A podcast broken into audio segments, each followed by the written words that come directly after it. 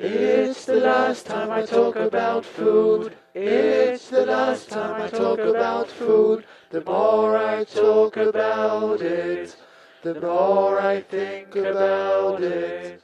Herzlich willkommen bei Zeitspeise Nummer 61. Wir melden uns zurück aus unserer kleinen Sommerpause. Wieder mit dabei ist auch mein Podcastpartner, der Kai. Hallo Kai. Hallo Christopher. Ja, Kai, was hast du denn über diesen Sommer für uns sozusagen recherchiert? Ähm, wir hatten ja äh, zuletzt, wer sich nicht mehr erinnert, äh, vor der Sommerpause einen, äh, einen bunten Thementeller und dafür hatten wir ja in unserem Themenspeicher mal äh, ein bisschen gewühlt. Und da ist mir da tatsächlich ein Thema auch aufgefallen, das dann äh, sich entpuppte als äh, umfangreicher, als ich angenommen hätte. Das war ein Themenvorschlag von Hanna C. Rosenblatt. Erstmal vielen Dank dafür. Und äh, es geht um das Thema Kaugummi. Mhm. Bevor wir aber wirklich auf das Gummi in Kaugummi äh, eingehen, möchte ich gerne erstmal einen kleinen Ausflug überhaupt in eine kurze Geschichte der Dinge, die man kaut, äh, die aber keine Nahrung sind. Ähm, das hat sehr, eine sehr lange Geschichte muss man sagen, denn so erste Nachweise, die also Dinge, die sich wirklich ar archäologisch nachweisen lassen, äh, die die Kauspuren aufweisen, obwohl sie eben kein Lebensmittel sind, äh, lassen sich bis vor 9000 Jahren zurückverfolgen. Und zwar wurde da etwas gefunden in Südschweden. Äh, dabei handelt es sich um Birkenpech. Da habe ich jetzt wirklich auch mal nachgeschaut. Birkenpech kennt man vielleicht, zumindest vom Hörensagen her. Das ist also ein Stoff, der ähm, logischerweise aus Birken hergestellt wird. Äh, in der Regel handelt, handelt es sich dabei um Birkenrinde, die erhitzt wird und dabei kondensiert dann so ein ja, eben ein Pech sagt, ist im Grunde schon eine schwarze, klebrige Substanz und die wird eigentlich hauptsächlich bezeichnet als eine der frühesten ähm, absichtlich von Menschen produzierten Formen von Klebstoff. Gehen wir jetzt nicht weiter darauf ein, also äh, warum man jetzt Dinge kaut, äh, da habe ich jetzt noch im Anschluss an diese frühen Formen einen kleinen Teil vorbereitet, darum gehen wir jetzt über diese Frage erstmal hinweg.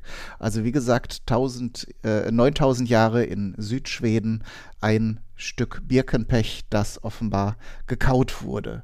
Weitere, weitere Nachweise finden sich auch in ähm, Süddeutschland und in der Schweiz, auch im skandinavischen Raum noch an verschiedenen Stellen. Finnland wird, wurde da auch genannt, vor 6000 bis vor 4000 Jahren. Ähm, also sehr, sehr alte Gewohnheit offenbar ähm, auf verschiedenen Pflanzenbestandteilen, also im Vor Vorzug äh, Harze zu kauen vor etwa 3000 Jahren war es dann in Ägypten zum Beispiel nicht unüblich. Meistens heißt es bei Frauen, dass sie Kügelchen äh, aus einer Mischung von Myrrhe, Weihrauch und zum Süßen und Aromatisieren Melone äh, kauen. In Griechenland wird äh, und auch im Osmanischen Reich wird da eher das Harz des Mastixbaums verwendet, also auch hier wieder ein Baumharz. Ähm, in Nordamerika bei den Ureinwohnern geht es dann meistens mit Fichtenharz, das gekaut wird. Also immer auf jeden Fall eine Art Baumharz. Baumharz. Es gibt natürlich auch andere Dinge, das habe ich jetzt nicht so detailliert ausgearbeitet, aber es gibt zum Beispiel auch verschiedene Arten von Rinde oder Pflanzenbestandteile, die gekaut werden. Aber in, in Mittelamerika stoßen die europäischen Missionare dann erstmals auf das, was dann später auch das moderne und uns bekannte Kaugummi prägen wird, nämlich das sogenannte Chicle. Äh, dabei handelt es sich um tatsächlich eine, eine äh, gummiartige Substanz, die aber nicht dem Kautschuk zum Beispiel entspricht. Das wird später nochmal äh, wichtig und interessant, sondern es ist eine andere Art von Milchsaft des äh, häufig des Breiapfelbaumes, so heißt der hier bei uns. Äh, es gibt aber auch weitere Baumarten, die diesen Milchsaft produzieren und aus denen sich so eine Kaumasse äh, herstellen lässt. So, also halten wir fest, so jetzt in der Zusammenfassung, also diese, diese, äh, wie gesagt, im 16. Jahrhundert, glaube ich, ist es, dass die äh, europäischen Missionare darauf stoßen. Da ist das aber dann schon lange, lange Zeit ein bekanntes und gewohntes Ding bei den äh, mittelamerikanischen Ureinwohnern. Also da lässt sich, habe ich jetzt zumindest keine Jahreszahl gefunden oder keine Zeit, keine Zeitspanne, wie lange das da schon im Gebrauch war. Fragen wir uns doch mal, warum man äh, diese Substanzen gekaut hat. Bei diesem ältesten nachgewiesenen Birkenpech äh, ist anzunehmen, dass es da eher um die Verarbeitung dieses, dieser Substanz ging, denn ich habe es selber nicht ausprobiert, aber es wurde sehr überzeugend geschildert, dass der Geschmack wirklich alles andere als angenehm ist. Also es handelt sich da wirklich um ähm, ja so eine klebrige und, und hoch erhitzte Substanz. Also es wird wahrscheinlich eher Noten aus verbrannt bis äh, dann harzig und pflanzenartig äh, sein und äh, das wird nehm, nimmt man mal an, jetzt nicht äh, zum Vergnügen gekaut worden sein. Es ist auch so, dass dieses Birkenpech, um geschmeidig und verarbeitbar zu werden, eben erwärmt und geknetet werden muss. Und wenn man jetzt gerade, wenn man sich vorstellt, dass man zum Beispiel irgendwelche Pfeile ähm, beziehungsweise irgendwelche Pfeilspitzen in Schäfte kleb, klebt, da ist man vielleicht mit den Händen dann beschäftigt und um diese Substanz dann eben äh, zum Kleben der, der Stelle äh, vor, vorzubereiten, hat man sie vielleicht äh, gekaut. Ähm, mhm. Und äh, ich, äh, bei diesem Birkenpech war auch noch der Hinweis, dass man anhand der Abdrücke wohl auch festgestellt hat, dass es sich hauptsächlich um jüngere Menschen äh, im Alter zwischen 6 und 15 Jahren gehandelt haben muss. Das kann aber, kann ich mir zumindest auch so erklären, dass das dann natürlich auch die Menschen waren, die noch die gesündesten Zähne hatten. Ne? Mhm. Also, dass die dann einfach äh, dann verknackt wurden, sozusagen, dieses, dieses, dieses Pech zu kauen, damit es äh, eben entsprechend weiterverarbeitet werden kann. Ähm, es gibt natürlich auch medizinische Gründe, ähm, Harze und andere Substanzen zu kauen. Auch bis heute natürlich der, der Zweck der Zahnpflege, denn beim Kauen wird ja der Speichelfluss angeregt. Äh, Säuren, die zum Beispiel dann aus Zuckern oder Getreiden stammen, werden verdünnt, sodass sich dann mit, dem, mit der äh, Mundflora nicht so starke Säuren binden, bilden, die, das, äh, die den Zahnschmelz ja angreifen. Äh, natürlich auch dann in Verbindung mit Kräutern und ähm, äh, solchen, solchen Dingen dann gegen Mundgeruch und, und solche äh, medizinischen Anwendungen. Es gibt natürlich dann geht natürlich auch in den medizinischen Bereich, was äh, heilende Substanzen angeht und im Weiteren auch durchaus um rituelle oder erholende Wirkungen, äh, da ähm, manche dieser Pflanzen, Rinden und Harze durchaus auch ähm, Halluzinogene oder andere berauschende Wirkungen hatten. Und an, ähm, aus dem Wilden Westen kennt man ja dann teilweise auch noch den Kautabak. Da habe ich jetzt auch nicht so, das ist jetzt auch eher eine Randnotiz, aber äh, da wurde ja dann, der wurde dann ja auch gekaut und auf gar keinen Fall der Speichel runtergeschluckt, weil das Nikotin ja im Verdauungssystem eher ähm, dann für sehr unangenehme Wirkungen sorgt. Aber auch da wurde, wurde dann eben für die äh, berauschende Wirkung gekaut. Was bei dem Chicle äh, genannt wird, das ist wahrscheinlich dann auf längeren Jagdunternehmungen äh, gekaut wurde, um den Hun Hunger zu unterdrücken und auch den Durst durch das Kauen. Ähm, das lenkt so ein bisschen ab und wie gesagt, der Speichelfluss sorgt natürlich auch dafür, äh, dass man nicht so schnell ein Durstgefühl empfindet. Noch eine ganz interessante Wirkung ist zum Beispiel in der Maya-Kultur, also wenn wir wieder über dieses Chicle, den Kaugummi sprechen, das wurde in der Maya-Kultur äh, nicht allen gestattet zu kauen, zumindest nicht in der Öffentlichkeit. Da war das eine Sache, die unverheiratete Frauen und Kinder gemacht haben, also Chicle kauen. Also das, das ist dann sozusagen eine symbolische Wirkung, gerade bei den unverheirateten Frauen. Ähm, mag das ja für den einen oder anderen jungen Mann vielleicht auch interessant gewesen sein, ähm, da äh, ein Indiz zu haben, dass da er sich da vielleicht bemühen könnte. Und neben diesen Dingen gab es dann eben auch die Gewohnheit von Sexarbeiterinnen der Zeit, äh, besonders provokativ und schmatzend äh, das Chicle zu kauen, äh, auch wieder um entsprechende Zeichen zu setzen. Das gibt es ja teilweise heute auch noch so als bisschen er erotisch besetztes äh, Zeichen, wenn Frauen irgendwie sehr, sehr artikuliert dann Kaugummi kauen, dass das mhm. dann irgendwie so ein bisschen, bisschen ähm, reizvoll für bestimmte äh, Zielgruppen sein soll.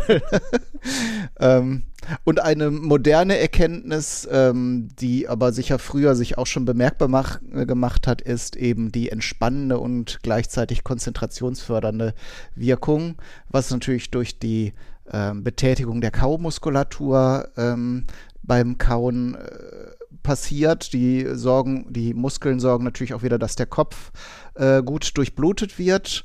Und da der Mundraum ja auch sehr stark mit Nerven besetzt ist, ähm, wird eben auch da das Nervensystem entsprechend beim Kauen nochmal stimuliert. Und äh, hat bestimmt jeder schon mal erlebt, irgendwie in einer stressigen Situation, jetzt irgendwie längere Autofahrten oder was weiß ich, äh, irgendwelche Prüfungssituationen hat, dann kann so ein Kaugummi einen auch so ein bisschen ablenken, aber gleichzeitig auch äh, dann irgendwie ein bisschen fokussieren, dass man sich da auf diese, auf diese, aufs Schreiben und aufs Beantworten von Fragen ähm, konzentriert. Das waren so ein paar Dinge, die ich jetzt äh, als Begründung, warum man sich etwas in den Mund steckt und kaut, äh, ohne wirklich einen Nährwert zu haben, aber einen Mehrwert haben wir jetzt hoffentlich äh, daraus ziehen können, hat das Kauen ähm, auf jeden Fall. Und damit äh, würde ich dann in den zweiten Teil wechseln wollen, nämlich das, die moderne Geschichte des Kaugummis. Und zwar beginnt die im Jahr 1848. Der Amerikaner John, also Nordamerikaner John B. Curtis verwendet ein Rezept der ähm, Ureinwohner äh, von Nordamerika, nämlich das eben schon erwähnte Fichtenharz, um äh, Kaugummi herzustellen. Dazu verwendet er auch noch Bienenwachs. Die frühen Formen sind auch nicht gesüßt, das kommt erst später und auch äh, nicht aromatisiert. Also da geht es wirklich nur um das Kauen an sich. An anderer Stelle habe ich dann noch erfahren, dass das, dieses erste Kaugummi auch nicht besonders gut geschmeckt haben soll. Also dieses Fichtenharz mag ja für die eine oder den anderen ganz interessant klingen, aber geschmacklich war das wohl jetzt noch nicht so im Vergleich zu späteren Produkten noch nicht so richtig toll. Trotzdem hat sich das großer Beliebtheit erfreut, so dass er eben innerhalb kürzester Zeit äh, diese Kaugummi auch industriell herstellt, sprich also eine Fabrik zur Herstellung von Kaugummi errichtet. Das ging allerdings nicht so lange erfolgreich, denn es äh, geschah dann fast zehn Jahre später, dass ähm, Thomas Adams dann äh, einen Plan hatte. Und zwar hat er von dem äh, im Exil lebenden mexikanischen General oder Ex-General Antonio López de Santa Anna besagtes Chicle äh, gekauft. Das hat er wohl bei, seinem, bei seiner Ausreise aus Mexiko in großen Mengen äh, mit sich geführt. Der ursprüngliche Plan von Adams war, ein, eine günstige Alternative für den Kautschuk ähm, zu finden. Der war zu der Zeit wohl schon sehr wichtig. Allerdings hatte dieses Chicle-Gummi ähm, nicht so diese, die erwünschten Eigenschaften, ließ sich zum Beispiel nicht vulkanisieren, was ja für die Herstellung zum Beispiel von Reifen äh, nicht äh, ganz unwichtig ist dieses gekaufte Chicle, er war also kurz davor, dass diese ganze Sache spielte in, in, in New York, äh, da im äh, Hudson River ist es, glaube ich, dann dieses Chicle zu mhm. versenken. äh, der der äh, Anekdote nach äh, ist er dann wohl in eine Apotheke gegangen und hörte, wie ein Junge eben besagtes ähm, äh, Fichtenharz-Kaugummi bestellte und äh, er muss wohl auch die, die ursprüngliche Verwendung dieses Chicle gekannt haben, denn er dachte, naja, für Reifen eignet es sich nicht, aber vielleicht eignet es sich äh, für den Zweck, für den es auch die, ähm, die Maya schon über Generationen verwendet haben, stellte also eben aus diesem, diesem äh, Gummi auch Kaugummis her. Und zwar im Jahr 1859 Zehn Jahre später, also 1869, meldete er das erste Pat äh, Patent zur Herstellung von Kaugummi an. Und äh, das war ein Riesenerfolg und tatsächlich war es, äh, verdrängte es schnell das von John B. Curtis entwickelte Produkt vom Markt, denn ähm, dieses Kaugummi war wesentlich beliebter als ähm, äh, und, und, und geschmacklich dann entsprechend auch besser als das äh, Fichtenharz-Kaugummi. Eine weitere äh, Entwicklung geschah dann im Jahr 1875 ähm, ein gewisser John Colgan aus Kentucky verwendete das Kaugummi um für medizinische Zwecke. Da hat er den sogenannten Tolu-Balsam, ein äh, Balsam aus dem südamerikanischen Balsambaum verwendet, äh, der also eine Wirkung gegen Husten haben soll und hat den Kaugummi Taffy Tolu entwickelt, also einen medizinischen Kaugummi. Und dann 1893 kommt William Wrigley Jr. ins Spiel. Der Name kommt einem, dem einen oder der mhm. anderen vielleicht bekannt vor. Der ist ursprünglich Produzent von Seife und Backpulver. Produkte, die zu der Zeit zwar wichtig waren, aber eben auch schon von anderen Herstellern äh, produziert wurden. Und im, im Grunde ursprünglich als Werbegag stellte Wrigley dann äh, Kaugummis hinzu. Auch da habe ich dann nochmal erfahren, es war so sozusagen, wenn du jetzt eine gewisse Menge äh, Backpulver bzw. Seife äh, nimmst als Händler, kriegst du dann nochmal so eine kleine Stiege Kaugummi dazu. Ne? Und dann erfreuten die sich wiederum äh, so großer Beliebtheit, dass nachher Seife und Backpulver in den Hintergrund traten und äh, Wrigley dann ähm, nur noch Kaugummi produzierte. Im Jahr 1893 wurde übrigens dann der Wrigley's Juicy Fruit, der meines Wissens nach auch heute noch erhältlich ist, mhm. äh, entwickelt und wurde schnell zum beliebtesten Kaugummi überhaupt in Amerika. Und äh, im selben Jahr wurde äh, auch der Wrigley, Wrigley's Spearmint Kaugummi hergestellt und äh, beziehungsweise erstmal entwickelt äh, und dann hergestellt. Ja, das äh, im Grunde war das dann eine riesige Erfolgsgeschichte. Wrigley wurde sehr reich und äh, war der Erfolg ähm, war also sehr groß. Äh, für uns in Deutschland geht die Geschichte mit dem Kaugummi so richtig erst, also wenn man jetzt von diesen Baumharz-Erfahrungen im süddeutschen Raum absieht, also mit dem Kaugummi geht es nach dem Zweiten Weltkrieg richtig los, wo dann die hier eingesetzten amerikanischen Soldaten äh, dann auch Kindern oder anderen oder ähm, befreundeten Bewohnern hier dann die Kaugummis schenken und so auch für eine Verbreitung in Deutschland sorgten vielleicht nochmal auf den modernen äh, Kaugummi äh, geblickt. Also es gibt auch bis heute noch ähm, Produkte, die aus diesem Milchsaft des Breiapfelbaums oder vergleichbaren Pflanzen hergestellt werden. Ähm, allerdings der Großteil der Kaugummis besteht heute aus synthetischem Kaugummi, der auf Erdöl basiert. Und äh, ja, so in, in, in neuerer Zeit äh, hat sich ja, ist aber auch schon bestimmt äh, zig Jahre äh, die Zahnpflege-Kaugummis, die dann nochmal mit bestimmten Mineralien versetzt sind. Natürlich auch ohne Zucker. Wobei man sagen muss, in, äh, diese, diese speichelbildende ähm, Wirkung setzt den, ähm, das Kaugummi mit Zucker nochmal höher als äh, zum Beispiel Bonbons oder Lutscher. Äh, dadurch, dass äh, der Speichel gebildet wird, ist das dann selbst mit Zucker nicht so schlimm wie andere Süßigkeiten. Aber mhm. natürlich mit modernen Süßstoffen hat man dann eigentlich eine über, ja, eine vollständige pflegende Wirkung des Kaugummis. Und wie gesagt, mit zum Beispiel Mineralien oder Dingen, die den Abrieb von irgendwelchen Zahnbelegen äh, fördern, also irgendwelche Zusatzstoffe, wurde da nochmal ein Produkt gezielt für, äh, für die Zahnpflege entwickelt und natürlich eine atemberaubende Menge an unterschiedlichen Geschmacksrichtungen.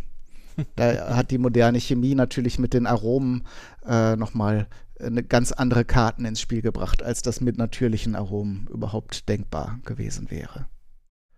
So viel vielleicht zur kurzen Geschichte des äh, Kaugummi. Christopher, ich frage dich jetzt nicht die dumme Frage, ob du schon mal Kaugummi gekaut hast, aber vielleicht ähm, magst du mal erzählen, ob du das häufig machst. Hast du da so eine Gewohnheit oder Routine? Äh, kaust du häufig Kaugummi oder ist das eher etwas, was du mal, wenn es sich irgendwo ergibt, machst und eher selten? Ich muss sagen, ähm, ich habe da, äh, während du darüber gesprochen hast, auch länger drüber nachgedacht. Ähm, ich glaube, ich habe jetzt schon mindestens zehn Jahre lang kein Kaugummi mehr gekaut. Also Mhm. Jedenfalls könnte ich mich nicht dran erinnern. Also ich habe kein Bedürfnis verspürt, mir weder Kaugummi zu, kau äh, zu kaufen, noch es irgendwo zu schnorren oder irgendwie es angeboten zu bekommen. Ähm, es war natürlich ein Thema in der Schule. Ich, ich weiß nicht, wie das bei dir war. Bei uns war das ein gro- großer, großes Konfliktthema, ob Kaugummi-Kauen im Unterricht durch die SchülerInnen erlaubt sei. Da gab es dann Lehrer, die dann eingefordert hatten, dass man es äh, herunterschluckt oder dass man es in den Mülleimer spuckt. Es gab sogar Lehrer, die so hart waren, dass man es ihnen in die Hand spucken musste. Uh, Ja. Ähm, ähm, äh, es gab ja auch dann dieses Gerücht, ja, Kaugummi, wenn man das herunterschluckt, dann bleibt das sieben Jahre im Magen. mh, stimmt Ähm, nicht. was ich- genau, Habe ich bei der Recherche auch widerlegt entdeckt. Ja, also es ist äh, wohl nur in dem Fall, wenn man jetzt besonders äh, träge Magen- oder Darmbewegung hat, dass sich, wenn man das jetzt regelmäßig macht, dann auch die Kaugummis äh, verklumpen können und ansammeln können. Aber bei einem gesunden Menschen wird äh, das unver der unverdauliche Teil, also wenn man jetzt ein Kaugummi mit Zucker isst, wird der unverdauliche Gummiteil ganz normal ausgeschieden. Mhm. Ähm, ja, und dann gab es natürlich in, in meiner Jugend so, so diese ganzen Sachen wie, ich weiß nicht, ob es das noch gibt, dieses Endlos-Kaugummi, was dann Mhm, so ein langes gibt's. Band ist, ähm, was in so einer Dose auch verkauft wird. Ähm, das hat man dann in, hin und wieder so vom ersten Taschengeld gekauft. Ähm, aber ansonsten hatte ich nicht so eine starke Beziehung zum Kaugummi. Ich war jetzt auch niemand, der Kaugummi aus Konzentrationsgründen gekaut hätte. Das war natürlich dann immer erlaubt in den, in den Klausuren oder äh, in den Schul Schularbeiten, dass man dann äh, Kaugummi kauen durfte, um die Konzentration zu fördern. Ähm, aber ich war ja schon immer ein sehr konzentrierter Mensch. nee, also, also ich habe jetzt kein spezielles Verhältnis zum Kaugummi, aber man hat ja so die ganzen Jugendsünden mitgemacht. Äh, Kaugummi mit jeglichen, jeglichen Geschmackssorten. Ich habe es auch nie geschafft, da wirklich gut Blasen mitzumachen. Es gibt ja dann dieses Bubblegum, Mhm. ähm, was ja dann nochmal äh, spezielle Eigenschaft hat, womit man schön aufblasen kann, habe ich nie hingekriegt. Äh, so begabt war ich nicht. Ähm, wie, war denn, wie war denn das bei dir in der Schule zum Beispiel? War das da erlaubt oder war das da auch ein Konfliktthema? Also in der Grundschule äh, habe ich jetzt persönlich nicht viel Kaugummi gekaut, aber wir hatten natürlich, wie die meisten Schulen wahrscheinlich, in der Nähe einen Kiosk und da habe ich natürlich Schulfreunde häufig begleitet und habe mir diese ganzen Versionen und äh, Produkte dann auch angesehen, hatte aber selbst auch nie so den den Anspruch, dass ich äh, das irgendwie alles mal haben wollte. Da gab es ja zum Beispiel auch Kaugummi aus aus der Tube, also einen besonders weichen Oh. Kaugummi, den man aus einer Tube drücken konnte. Dieses, diesen Endlos-Kaugummi hattest du ja schon erwähnt. Äh, was äh, noch ein Riesending in meiner Grundschulzeit war, ähm, das war ja so in den 80er Jahren, waren Kaugummis mit Sammelbildern. Und zwar im Speziellen äh, die sogenannten Miami Vice Kaugummis. mit extrem vielen äh, Motiven hier von, wie hieß er, John ja, komme ich jetzt nicht drauf, aber hier dann so mit Ferrari und Florida und äh, äh, diesen zwei hochgestylten in Anzügen äh, äh, Polizisten, die da ähm, dann, ich glaube, ich weiß, habe es nicht mehr so präsent, aber hauptsächlich so Drogenverbrechen aufdeckten, glaube ich. Ne? Äh, das war, das war irgendwie der Renner auf dem Schulhof. Da konnte man natürlich dann auch die Bilder tauschen. Die Kaugummis schmeckten auch gar nicht so gut. Also da war es tatsächlich dann eher dieser, dieser Sammelimpuls äh, und das Kaugummi war dann so eine Beigabe, äh, um irgendwie diese, diese Sammelsucht zu rechtfertigen. Keine Ahnung. Ja, stimmt. Jetzt, wo du es erzählst, ich erinnere mich gerade dran. Bei uns äh, gab es das dann mit so, ähm, äh, so Tattoos, also Wassertattoos, die man dann quasi auf die Haut legen musste, musste mit so einem nassen Schwamm andrücken. Mhm. Und dann hatte man für so einen Tag so einen Schmetterling oder so auf der Hand. Ähm, das, das hatte ich auch. Das war bei uns immer beim Gemüsehändler. Gab es das immer, wenn man dort dann einkaufen war mit der, mit der Mutter, ähm, immer quasi dazu geschenkt. Mhm. Ja, die, die kenne ich auch. Die äh, gab es, glaube ich, für fünf Pfennig. Und da habe ich, weiß ich noch mal, habe ich irgendwann mal von meinem Taschengeld fünf Mark genommen und habe so eine ganze Kiste gekauft. War super glücklich, weil die anderen haben sich das immer so einzeln gekauft und ich dachte, und ich habe eigentlich nie so Süßigkeiten gekauft so, und dachte, jetzt bist du der Held. Kam dann mit dem Ding nach Hause und mein Vater sagte zu mir, du bist ja bekloppt. Und da war ich sofort vom einen Moment auf den anderen äh, totunglücklich über meine Investition. Aber rückblickend muss ich sagen, hatte er natürlich recht, dass äh, auch du wahrscheinlich heute auch sagen, wenn würde ich heute auch sagen, ja, vielleicht würde. nicht so harsh, aber würde vielleicht äh, zur, zur Reflexion dieses dieser Investition schon anregen wollen. Andersherum, wenn man sie dann für 10 Pfennig weiterverkaufen würde, wäre da schon wieder ein gewisser Geschäftssinn. Das stimmt, ja.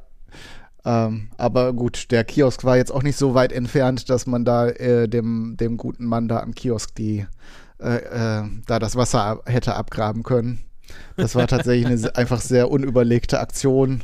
Da hätte ich vielleicht auch öfter mal einfach einzelne Kaugummis nehmen sollen, statt es dann an einem Tag dann für alle Groß Zeiten gebinden. zu lösen. Ja, sehr schön. Ja.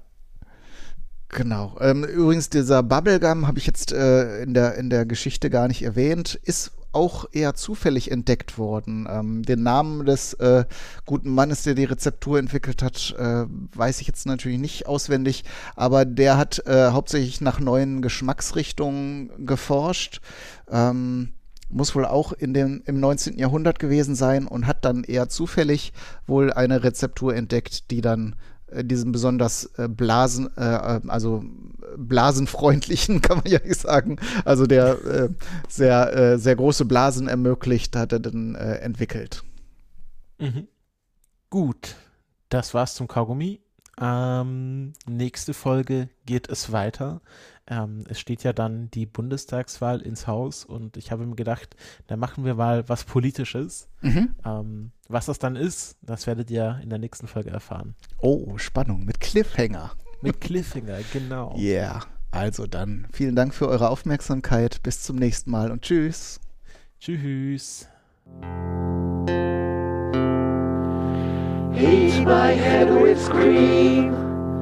Eats my arms with mayonnaise. Eats my legs with ketchup.